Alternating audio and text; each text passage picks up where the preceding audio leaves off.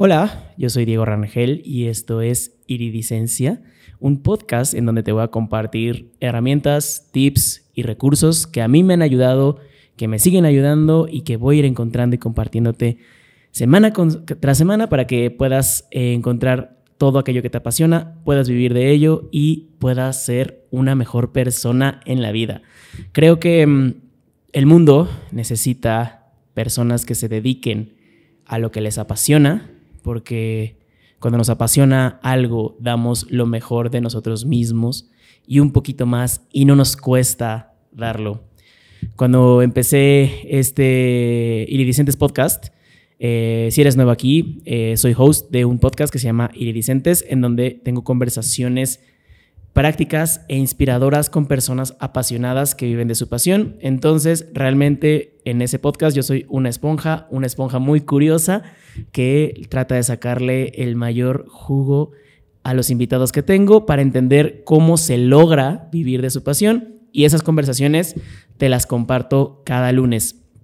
Eh, cuando empecé Iridicentes Podcast, realmente yo no me sentía como en un punto en el que yo eh, pudiera dar un consejo o pudiera dar herramientas o pudiera, em, pues sí, como un gurú del, o, alguien muy sabio para enseñarle a la gente cómo se vive de su pasión. Ni siquiera yo en ese entonces, ni siquiera ahorita vivo de mi pasión, pero bueno, me considero una persona que, que está en constante búsqueda de eso y alguien alguna vez me dijo que eso ya es vivir de tu pasión, eh, encontrar en estas historias y, en estas experiencias, herramientas y tips y además compartirlo con cualquiera que pueda eh, sacarle jugo, ¿no? Eh, al final son diferentes historias las que cuento en Iridicentes, van desde deportistas, van desde músicos, artistas, políticos, etcétera, pero que considero yo que están viviendo de su pasión y me gusta compartirlas para que tú que me estás escuchando puedas vivir de ella también. creo que en algún punto de nuestra vida, no todos, pero creo que sí la mayoría nos sentimos perdidos eh, y no sabemos hacia dónde ir. Eh, creo que ese punto yo lo encontré cuando vivía en Irapuato, en Irapuato, Guanajuato, y realmente mis días eran muy iguales. Me levantaba, iba al trabajo, regresaba y al día siguiente lo mismo. No tenía un proyecto, no tenía eh, una vida fuera del trabajo eh, en ese entonces yo vivía solo en Irapuato, tenía una pareja, pero mi pareja vivía en Querétaro. Em, entonces realmente tampoco la veía. Eh, los fines de semana era como venir a Querétaro y estar aquí lo más posible y luego regresarme el lunes. Entonces, eh, bueno, después de eso me fui a vivir a Guadalajara y era un poquito de lo mismo. Y realmente me sentía como que no estaba en ningún lado, no estaba haciendo nada de mi vida. Y fue cuando descubrí los podcasts y fue cuando dije, yo quiero hacer eso. eh, Iridicentes Podcast en ese entonces eh, se, llamaba Canciones para Vivir y me gustaba contar las historias de las personas a través de canciones. Canciones para Vivir mutó a Iridicentes, que todavía seguía, me, me seguía enfocando en historias de la gente que estaba dentro de la industria musical, llámese productores, llámese managers, llámese cantantes, obviamente. Eh, y cómo lograron llegar a trabajar en ese medio en el que al parecer todo mundo quisiéramos estar, ¿no? En el mundo del entretenimiento. El mundo del entretenimiento me parece un mundo muy color de rosa. Em, creo que no lo es, como en todos los, los medios, pero me parece un medio muy divertido y, me, y yo quería saber cómo la gente llegaba ahí. Eventualmente, Iridicentes fue evolucionando hacia lo que es hoy, no solamente me enfoco en gente de la industria musical, me enfoco en gente, como ya te comenté, apasionada que vive de su pasión. Estos em, pequeños episodios que se llaman, que a mí me va, bueno, yo les estoy llamando iridicencia, eh, es para compartirte ya herramientas más prácticas, tips más em, específicos o más eh, ¿cómo, se dirá? Como más eh, enfocados hacia cómo yo he logrado em, encontrar este propósito en mi vida y cómo he em, llegado hasta acá. Digo, no me considero la persona más experta, no me considero que he llegado a un lugar de éxito. Pero pues para empezar tendríamos que definir qué es el éxito, qué es el fracaso, que creo que dependiendo del contexto en el que vivamos eh, es diferente para cada quien. Eh, y aunque sé que no he llegado allá, sí tengo herramientas y sí tengo recursos que te podría recomendar que a mí me han ayudado a llegar allá. Y semana tras semana, lo que voy aprendiendo en episodios con estas personas que apasionadas que viven de su pasión, pues vamos a ir sacando y, em, y vámonos, vamos a ir puntualizando más y poder ir como más enfocados hacia ciertos temas. Em, el tema del día de hoy es el síndrome del impostor. Eh, me considero, considero que es un tema muy, ¿cómo se dirá? Muy, muy ad hoc al primer episodio porque este proyecto de iridiscencia lo había estado aplazando mucho, mucho y mucho por lo que te decía al principio, ¿no? Yo no me considero una persona que actualmente vive de su pasión, eh, pero creo que, que sí tengo un propósito y ese propósito es ayudar a las personas a que lleguen a ese punto y creo que a través de eso yo llegaré a ese punto. Em, entonces yo no me consideraba, ni ni siquiera me considero, todavía, todavía me sigue costando un poco de trabajo poder hablarle al micrófono y poderle hablar, hablarle a una audiencia sobre cómo vivir de tu pasión cuando yo ni siquiera estoy viviendo mi pasión. Y esa es uno de las, una de las características del síndrome del impostor, ¿no? Sentir que estás siendo una farsa para el mundo. Sentirnos como un fraude y atribuirle todos nuestros éxitos y nuestros logros a factores externos que ni siquiera podemos controlar. Em, eh, ¿Cómo se dirá? Yo dudaba mucho de mí. Dudo mucho de mí todavía. Creo que ya en menor medida que al principio, pero sigo dudando de mí. Y eso también es parte del síndrome del impostor. Em, como que también siento que tengo este miedo a, que la gente descubra que no soy lo suficientemente bueno. Y no sé si tú te has sentido de esa manera. Si te has sentido de esa manera, tengo noticias. Se llama síndrome del impostor y estoy seguro que más del 70% de la población lo hemos sentido. Tal, vez no sabíamos cómo se llamaba, pero em, al menos ya sabes eh, que, no estás solo, que, no eres el único que lo siente. Y creo que lo sentimos más las personas que empezamos a hacer proyectos y empezamos a hacer cosas fuera de nuestra vida personal y fuera de nuestra vida laboral y empezamos a compartir nuestras experiencias. Las redes sociales también nos han dado ese medio para que cualquiera pudiera compartir lo que piensa, lo que dice, lo que hace. Y cuando estás, cuando te expones a un foco, pues también eh, ese foco eventualmente te vas a sentir juzgado. Tal vez a veces ni siquiera sentir, ¿no? A, veces lo vas a ver físico en un comentario eh, o, o, en comentarios de la gente que, que, está a tu alrededor, que te critica, que, te, que, se burla de ti. Y yo lo he sentido bastante.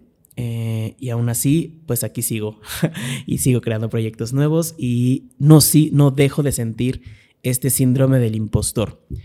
Eh, pero ahora, como te dije, te voy a dar tips y herramientas prácticas para que puedas utilizar en tu vida diaria y poder eh, eh, usarlos para este tipo de temas que vamos a tocar, específicamente para el síndrome del impostor.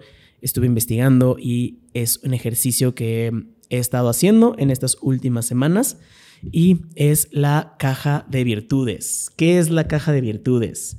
La caja de virtudes es un ejercicio en el que vas a anotar en una hoja de papel eh, una lista de los 10 éxitos que, que has tenido a lo largo de tu vida y aquí nos vamos a enfrentar a nuestro primer reto porque como síndrome, como impostores, nos sentimos que ni siquiera hemos tenido éxitos. Pero bueno, estoy seguro que tú tienes una lista de 10, 5, los que sean pero preferiblemente 10 éxitos que has tenido en tu vida. Después vas a asumir la responsabilidad de esos éxitos.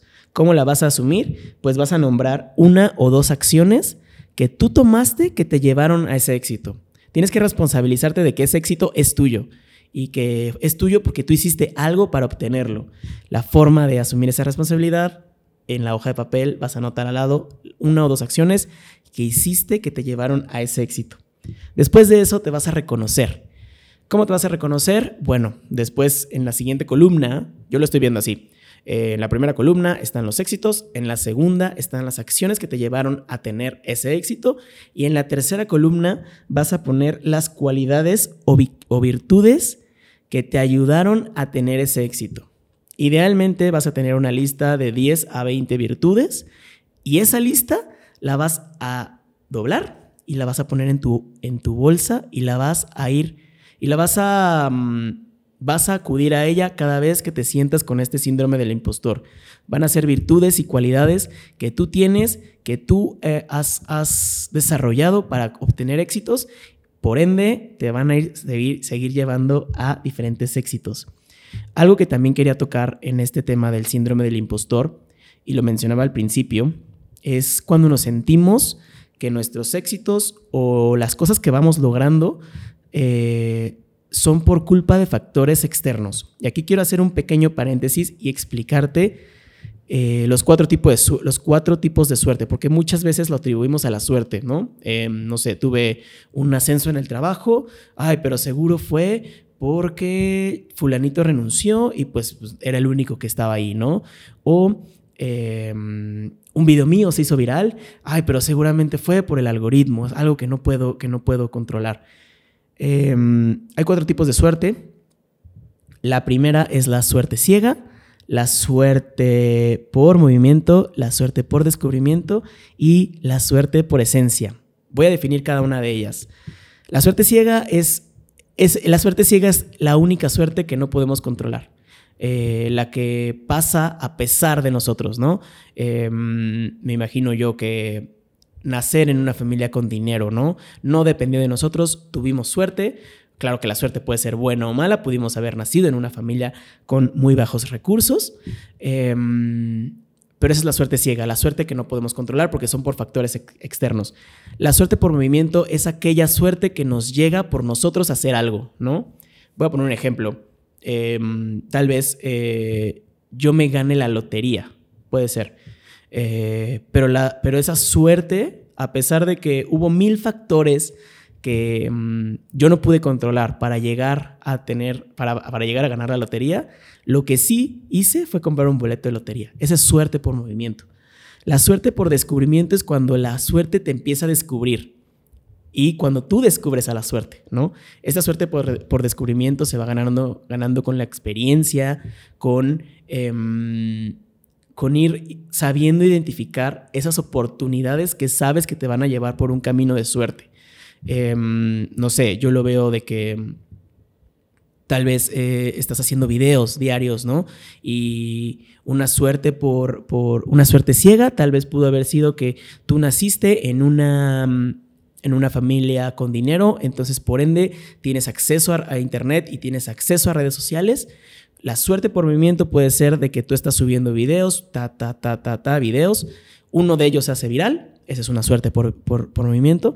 Pero la suerte por descubrimiento es cuando empiezas a descubrir cómo funciona el algoritmo y empiezas a jugar con él para poder hacer más videos virales. Y entonces esos videos virales se van a... Mm, van a hacerte subir de seguidores y esos seguidores te van a vas a crear una comunidad con esos seguidores y esa comunidad te va a traer oportunidades laborales, te, van te va a llevar a eventos, vas a conocer personas y ahí es cuando entra la suerte por esencia, cuando la suerte, cuando las personas y el entorno saben que tú eres el bueno para hacer algo. Cuando ya trabajaste lo suficiente, cuando ya te creaste una reputación y entonces la gente y las oportunidades y la suerte te empieza a buscar.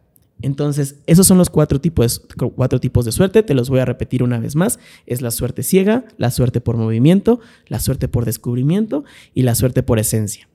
En la única en la que sería, que será legal sentirnos como impostores, sería en la suerte ciega, porque en la suerte ciega los factores que te dan, que te da esa suerte, eh, son totalmente ajenos a ti. Los demás son porque tú hiciste algo, ¿no? A partir de la suerte por movimiento es que tú hiciste algo. Quiero preguntarte si te has sentido así, si te has sentido poco suficiente, si te has sentido como un fraude, si te has sentido que no mereces lo que tienes, si has sentido que todo lo que has logrado em, lo has logrado por factores externos, eh, por, porque no era suficiente. Quiero, quiero preguntarte si te sientes así. Porque si te sientes así es que tienes el síndrome del impostor. Y quiero decirte que es totalmente normal, yo lo siento todos los días, em, incluso ahorita, ahorita lo estoy sintiendo antes de iniciar este, este episodio de iridiscencia, lo sentí. Y como te dije, ¿quién soy yo para darte herramientas para que vivas de, tu pasión si ni siquiera yo ni siquiera yo sé si estoy viviendo de mi pasión, pero al menos sé que te estoy compartiendo algo y espero que te ayude. Em, creo que podemos terminar el episodio de hoy ahí.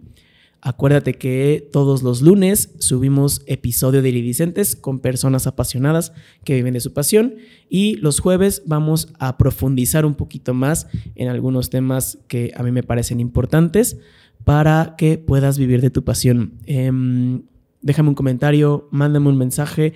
Eh, mis redes sociales son arroba Diego Rangel R, arroba Iridicentes Podcast. Iridicentes lo puedes encontrar en Spotify, en Instagram, en TikTok y en YouTube. En el canal de YouTube subimos el video para que veas nuestras caritas y las reacciones con mis invitados. Este video también lo puedes ver en YouTube si lo estás escuchando en Spotify y si lo estás viendo en YouTube también lo puedes escuchar en Spotify. Creo que eso es todo por, por el episodio de esta semana. Que tengas una gran semana.